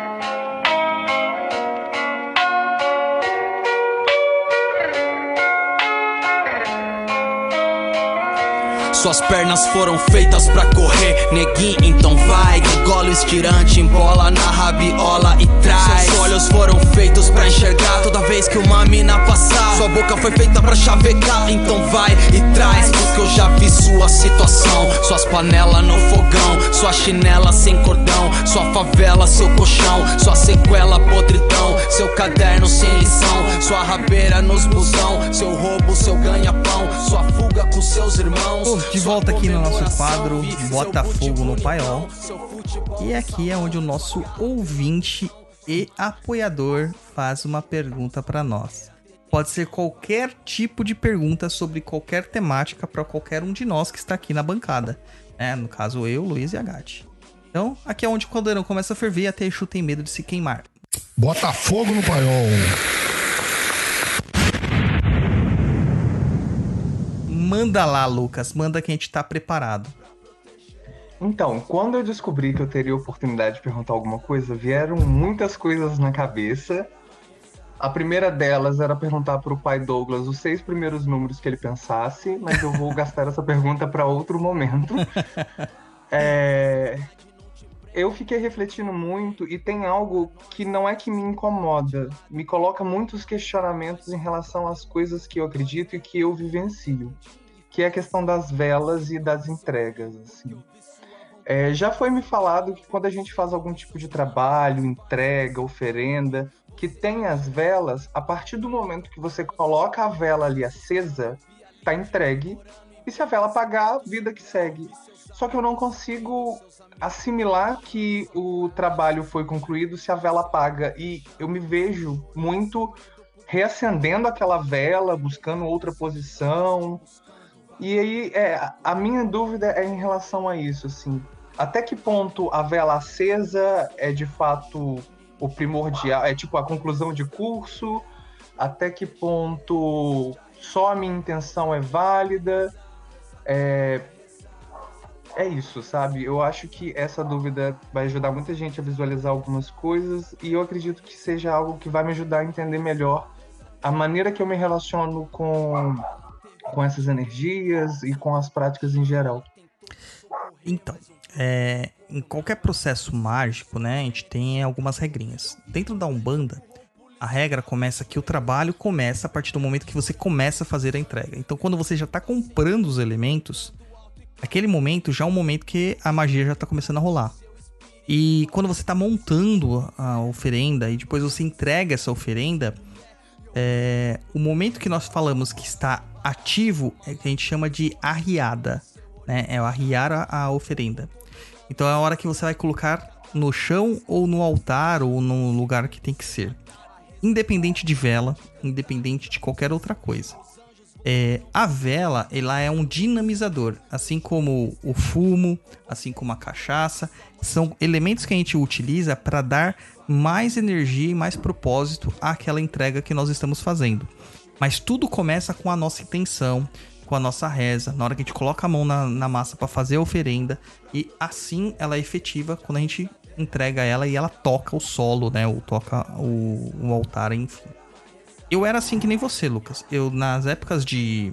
No comecinho da, da minha carreira mediúnica, por assim dizer, quando eu tinha trabalho de praia, a gente tinha que acender as velas na praia. Eu ficava num pânico, porque as velas não ficavam acesas de jeito nenhum. É muito vento na praia, né? Naqueles trabalhos de praia. E eu ficava muito, sabe, preocupado tal. Até que eu comecei a reparar em como o meu caboclo trabalhava com as velas. O rompimato trabalha muito com vela. E o que, que ele faz? Tem muitas das velas que ele não acende. Ele risca a vela, na verdade, faz um monte de símbolos nas velas. É, tem velas que ele não acende, tem velas que ele acende e apaga. E fala pra pessoa, leva e guarda, não precisa acender nunca mais. E ali a magia já tá funcionando. A mironga já tá funcionando.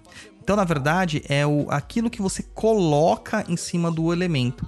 Se você colocar na sua cabeça que o gatilho do seu da sua oferenda para ser entregue é acender a vela e a vela queimar completamente, só vai funcionar assim. Só que eu até te recomendo você trabalhar isso em cima da, de você. Começa a fazer oferenda sem velas. Porque você não vai. Você vai ficar com um pânico tão grande que quando você entregar a oferenda virar as costas, não vai saber se a vela queimou até o final. E aí pode ser que pelo seu gatilho mental você obstrua o poder da magia tá? Uhum. Agora, quando a magia é puramente com o uso de velas, aí sim a vela tem que, de certa forma, queimar completamente, né? E aí, no caso, tem que reacender, mudar de posição, colocar em outro lugar, colocar num lugar fechado, colocar uma, aquelas é, é, ardósia em volta, vela. protetor de vela também, que a gente usa muito, aqueles copos de vela, sabe? Você tem que fazer todas essas, essas questões aí. Tem que dar um jeito pra vela queimar sim. Tem que dar um jeito. Entendi. Obrigado. Respondido? Sim, sim. A, a, é, eu, eu vejo que, tipo, de novo, eu, tô, eu, eu sou uma pessoa que reflito muito sobre todo esse processo que eu tenho passado, porque eu moro em Belo Horizonte, só que eu tô na casa da minha mãe, e como eu não tenho dinheiro, eu fico em casa o dia inteiro, então eu tô usando para refletir e estudar. E eu vejo muito essa questão de nós sermos causas e consequências de tudo. Então, essa visualização de, tipo, entender que o trabalho começa a partir do momento que eu começo a me envolver naquilo, desde vou fazer até colocar e arriar no chão, é, dá uma visualização interessante sobre isso, assim, sabe? Tipo, você não precisa ser porteiro de, de oferenda e ficar ali garantindo que a vela queimou até o final, sabe? Exatamente. Porque é. tem algumas oferendas que você vai fazer que a, a entidade vai dizer assim: põe a oferenda, vira as costas e vai embora. Não Já olha para trás. Comigo. O meu, o meu segundo, o, meu segundo trabalho passado por um guia aconteceu isso, porque no primeiro eu. Nossa, é, é uma história até relativamente engraçada, porque eu tinha que subir num lugar muito alto, e o lugar que eu moro era bairro, então eu subi no morro mais alto. E quando eu terminei de entregar a oferenda no topo do morro, o motoboy do iFood chega para entregar o lanche na casa da frente. Meu Deus. E aí eu dei a volta e, tipo, e quando eu voltei, a oferenda já não estava lá mais, né? O pessoal da casa deve ter feito qualquer coisa.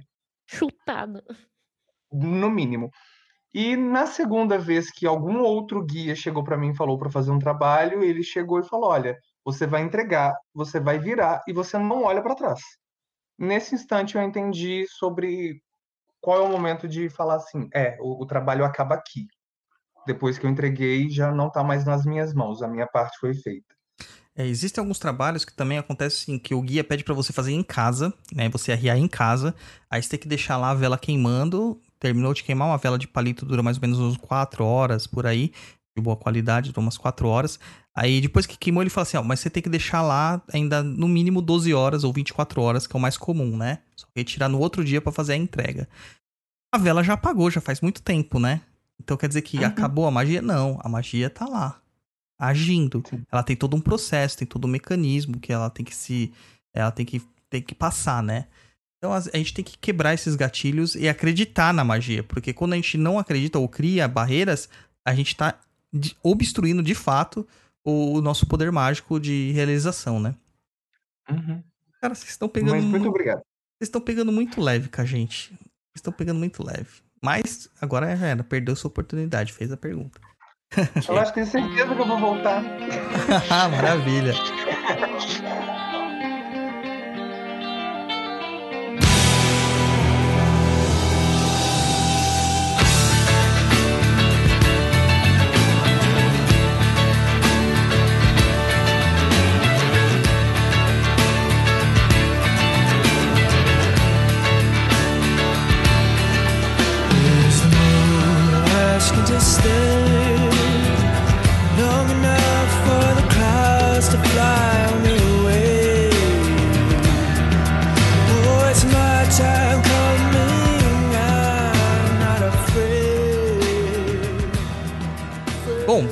Estamos aqui agora no nosso bloco opinativo. Aqui não tem certo e errado, aqui é um espaço aberto para que possamos exercer o nosso pensamento crítico. E como a gente está aqui no final do ano, né? Natal, é, logo logo a, o ano novo, onde todo mundo começa a pular as ondinhas, esse ano não. Eu tenho umas perguntinhas para vocês, Gati, Luiz e Lucas. Primeiro, vocês acreditam em rituais de final de ano? Sim. Sim e não. Luiz? Ah, acredito. Então vamos contextualizar o Lucas que me deixou mais intrigado. Por que sim e não? Eu vejo que, tipo, existe uma força muito interessante em começos e fins, porque começos são fins. Logo, o fim do ano e o começo do ano é um momento importante. É, só que eu vejo que isso é válido para todo o ciclo, para o seu aniversário, para uma data que você coloque, que você vai fazer alguma coisa todo ano. Então eu, eu, coloco nesse sim, não por isso, sabe? Eu vejo que não é o rolê do fim do ano, é o rolê de fechamentos e aberturas de ciclos. Entendi. Entendi. Entendi. Faz totalmente sentido, realmente. E você, Gatibi e Luiz, que disseram sim? Oh. Então, é que é assim.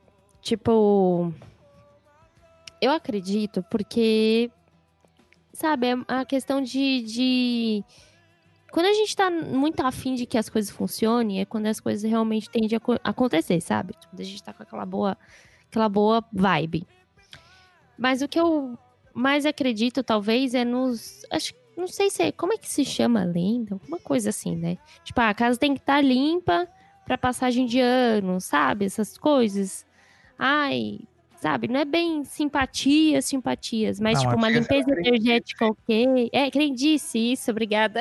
Peraí, peraí, peraí. Você tá falando sobre limpeza novamente, e a gente sabe que você é a doida da limpeza.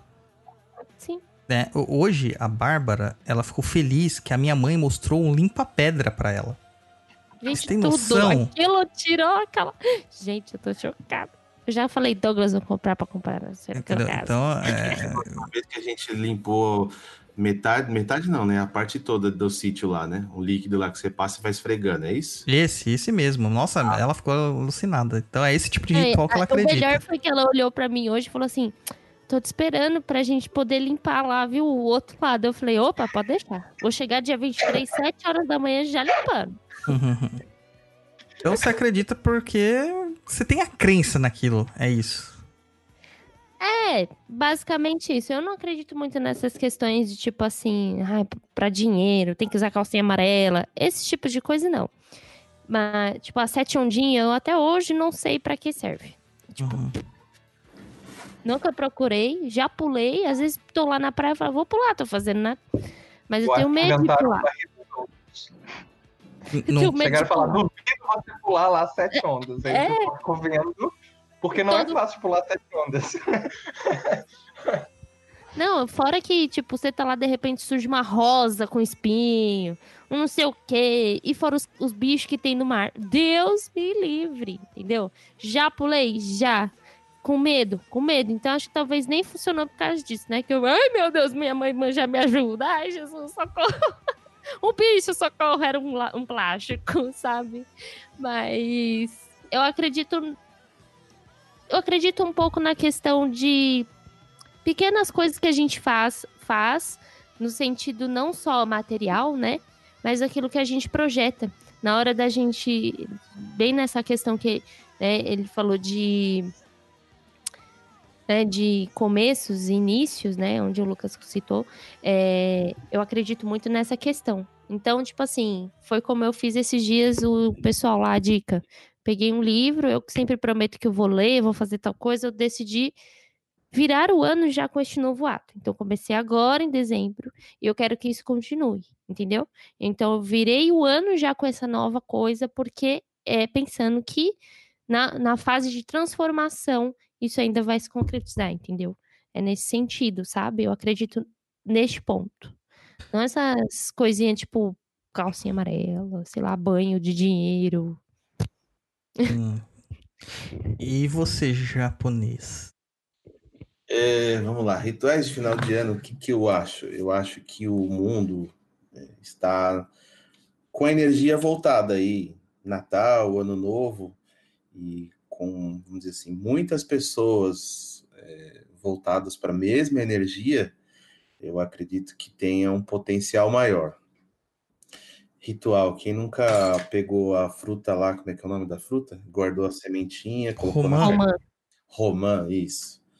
E colocou na carteira, pulou as sete ondinhas, passou de branco, é, usou, sei lá, uma roupa amarela, uma roupa vermelha, porque quer uma paixão. Não, mas não, não, roupa amarela é dinheiro, paixão é vermelho e amor é rosa, cara.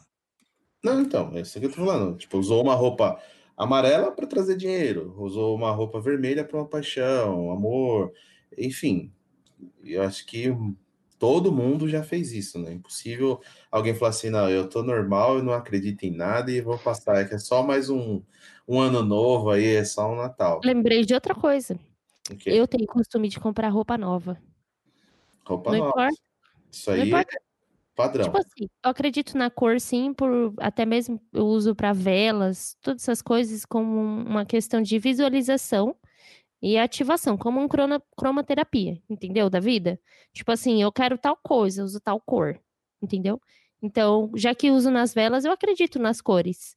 Mas, por exemplo, Eu acho que quando a gente passa por um novo ano e tudo mais, é, tudo mais, tô com o nariz coisado, né, pelo jeito. É, é, é, tem além do material, entende? Não gosto muito de me apegar nessas coisas materiais. Então, por exemplo, como eu disse anteriormente, cores, ok. Rituais de limpeza, ok. Sabe? Uhum. Tipo, essas coisas que são diferentes.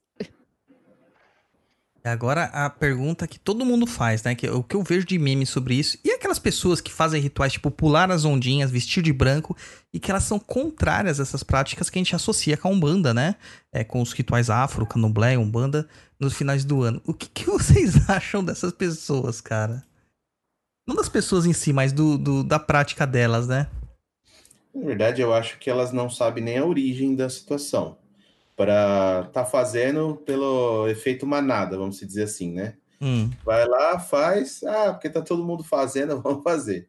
E acabou. Talvez se eu soubesse, tipo, ah, você que faz isso, você sabe de onde vem a origem, você sabe da história, por que faz isso, talvez a pessoa pensasse diferente e não faria, já que ela é contrária a esse tipo de situação, entendeu? Cara, eu vou contar uma historinha aqui. Uma vez eu fui passar um ano novo na praia.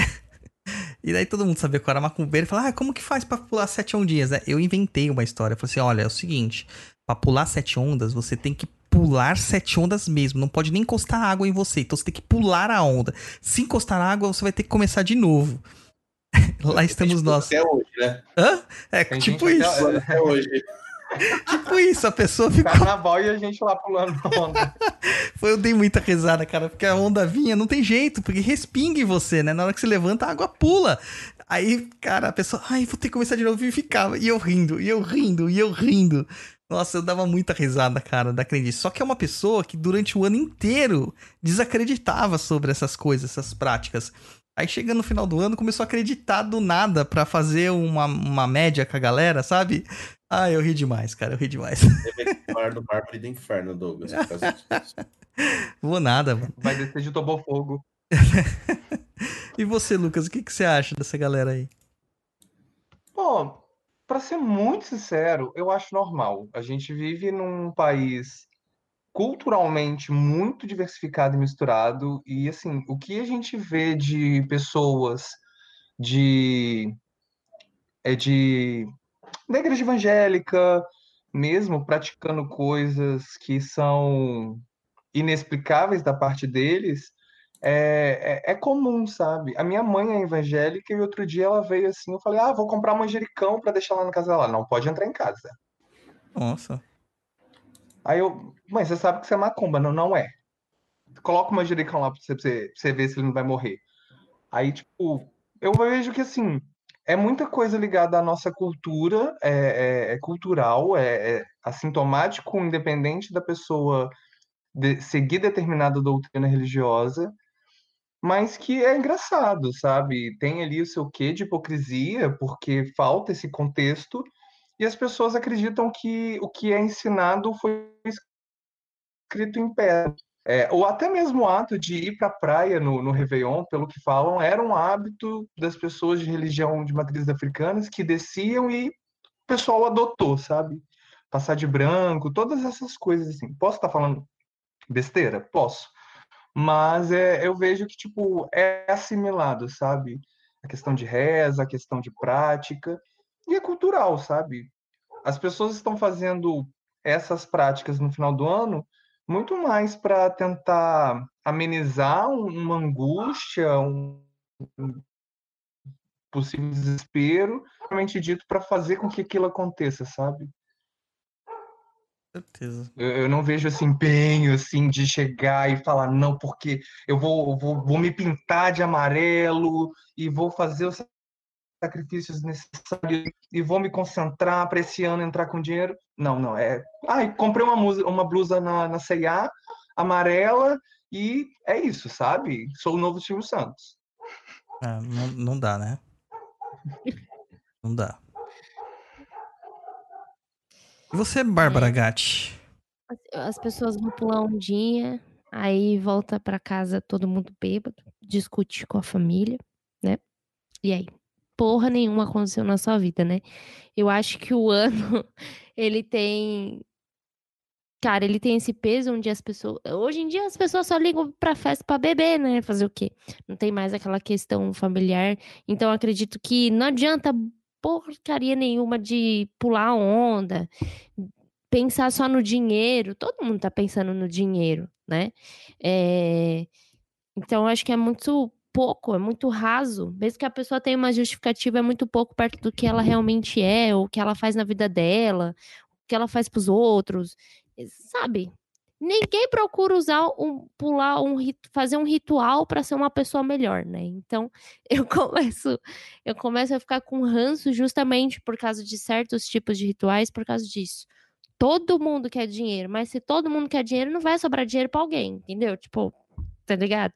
Ah, eu quero dinheiro, ah, eu quero isso, eu quero aquilo. O que você faz para melhorar isso dentro de você? Entende? Eu acho que é muito tudo isso que as pessoas fazem é muito supérfluo e então é vazio, sabe? Dá vontade de dar dois tapas na cara. Dá. Dá. Entendeu? É isso. Cara, como você é agressivo. Tem que tomar eu cuidado. Eu não sou pra... agressiva. Tem que tomar cuidado pra não levar eu os tapas na cara. Vai que o seu novo Por que, que eu disse que precisa de uns tapas na cara? Vai ser o novo ritual de ano novo, é justamente esse. Eu, eu, ah, talvez você acorda um pouquinho pra vida. Meu Deus. Queria, Diniz. Vai no próximo. Quais os rituais que vocês... É, voltando, é... Vamos voltar aqui porque chega, né?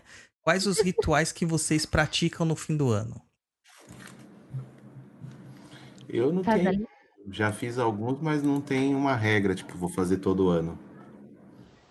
Então conta aí um que você fez, pô. Ah, eu falei lá, semente de romã, já coloquei. É... Que Funcionou? Mais? Minha carteira tá vazia.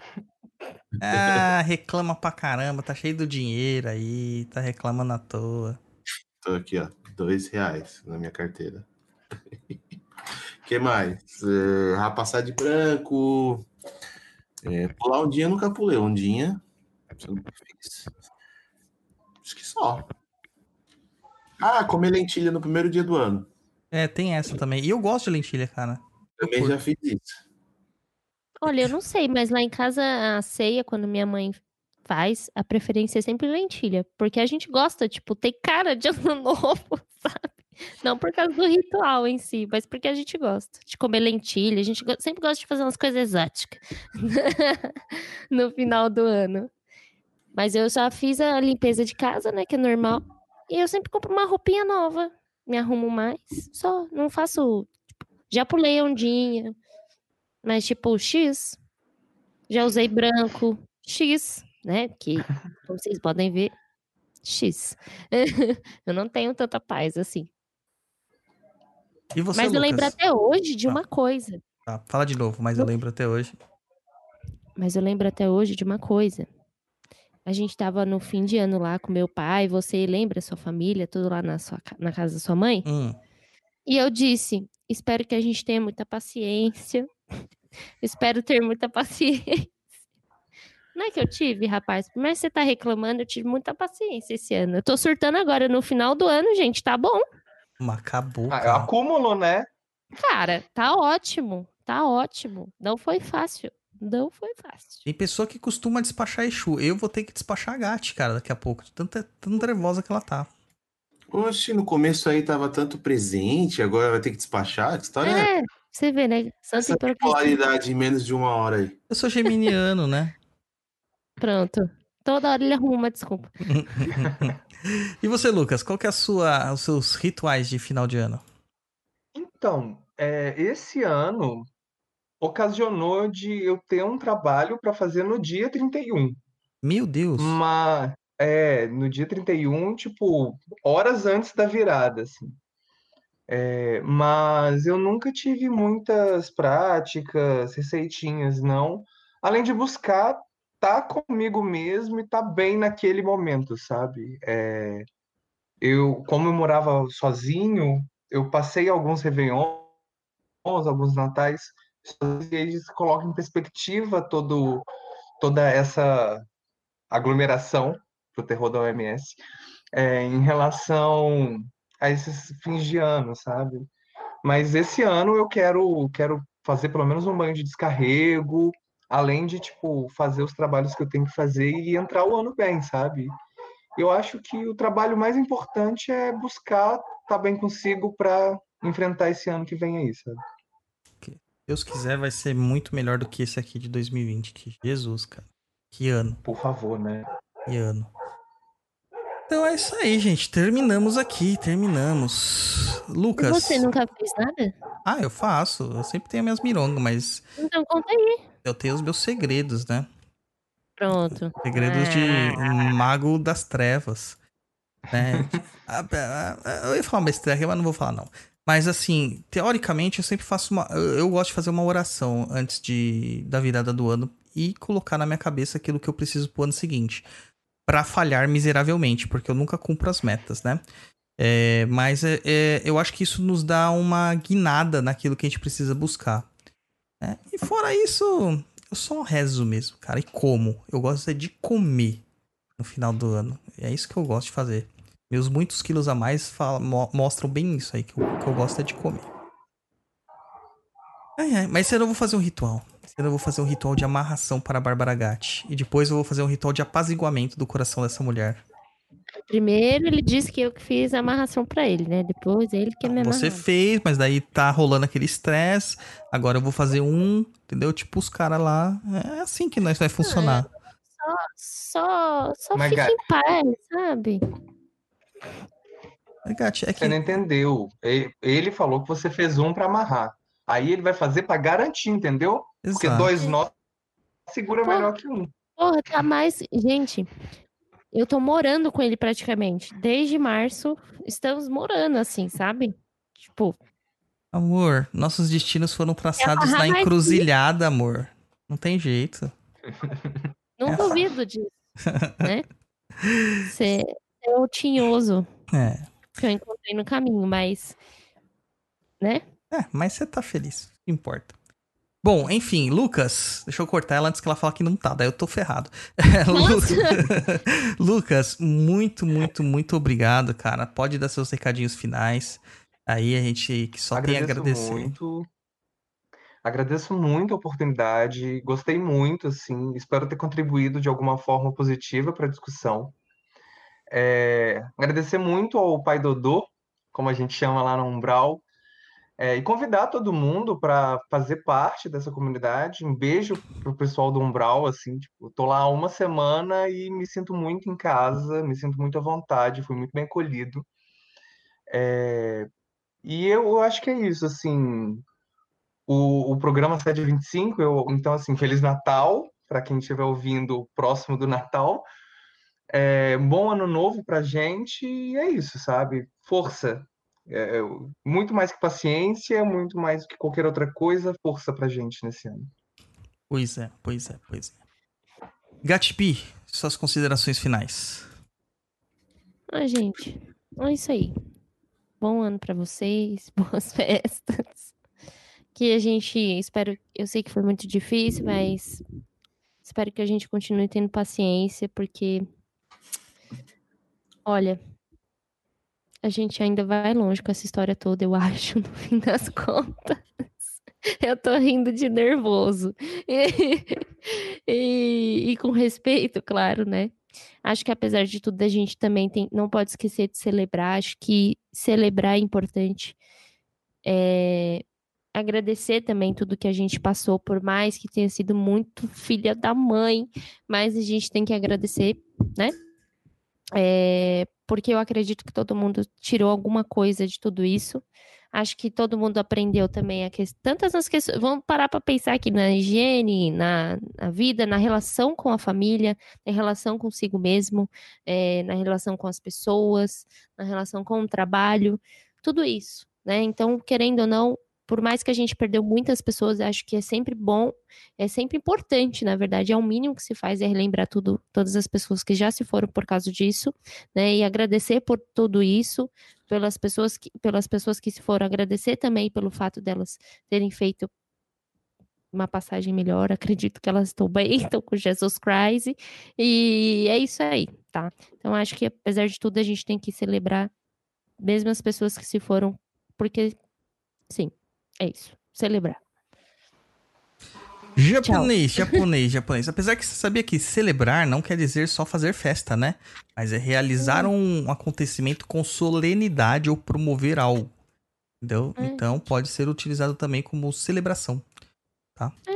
É, a gente pode celebrar a, a memória destas pessoas que se foram, Celebrar infelizmente. Em memória, celebrar a vida, celebrar tudo. Isso né? aí. Acho que, apesar de tudo, a gente tem muito a celebrar. João Ponês, Luiz Cuenca, Diga. suas considerações finais. Minhas considerações, que 2020 foi um ano diferenciadíssimo, né? De todos os anos que estávamos acostumados a viver no mundo. Tivemos que nos adaptar a todas as situações aí para a gente se preservar. E, enfim, quero desejar que todos tenham um ótimo Natal, um ótimo ano novo, que o próximo ano seja melhor do que dois- 2020, que 2021 a gente consiga passar por essa e que a gente passou por todo esse problema, que a gente aprenda a ser melhor, cada dia melhor, né? Enfim, é isso. Agradecer todo mundo, agradecer os nossos ouvintes, os nossos apoiadores aí como o Lucas, que ajuda a gente a manter aí o, o programa no ar. E no mais, é isso. Desejar a todos que muita saúde, paz, prosperidade a todos e que 2021 a gente esteja melhor e livre desse problema mundial que está ocorrendo. Isso aí. Lucas, muito obrigado de novo. Foi um prazer ter você aqui. Foi sensacional, adorei. E lembrando, pessoal, aí que o nosso contato para você mandar suas perguntas é contato@perdido.co, porque é você que faz esse programa. Manda lá suas perguntas, tá? E ainda você conta com o nosso blog perdido.co e a nossa plataforma de cursos perdidoead.com. Se você quiser concorrer aqui à participação, que é como o Lucas fez, né? No Tá Perdido, viu? Uma semana e já tá aqui. Então apoia a gente lá no catarse.me barra papo na encruza e eu tenho certeza que você não vai se arrepender. Da minha parte, o ano de 2020 é um ano de muita reflexão de aprendizados e afins. É um ano de sofrimento também, mas que vai nos trazer no futuro um, um senso de comunidade maior. Assim espero. 2021 a gente volta, tá? Volta com mais Papo da Encruza, volta com mais Tá Perdido, volta com os vídeos no, no YouTube, volta com o blog, volta com tudo para trazer para vocês muito mais informação, muito mais macumbaria e muito mais aquilo que vocês querem ver realmente, né? Que é coisa de qualidade, que a gente faz isso com carinho, com amor, mas com muita dedicação também. E em 2021, o papo vai passar por mais uma transformação, mais uma transformação linda. Vocês não perdem por esperar. E a gente se vê lá logo na primeira semana, acho que é dia 8, né, Luiz? Que a gente tem o primeiro programa, acho que é dia 8 de janeiro. Isso, dia 8 de janeiro, primeiro Papo na Encruza de 2021. Diferente. Muito melhor. Do jeito que vocês pediram pra gente, porque a gente lê a pesquisa que vocês respondem pra melhorar o nosso programa. Tá bom? Muito obrigado a todos, um Feliz Natal no dia de hoje, dia 25 de dezembro, e um ótimo ano novo para todos vocês. Que a gente consiga realmente é, internalizar os valores que representam estas datas. Até mais e tchau, tchau. Fruta quando amadurece, criança quando cresce,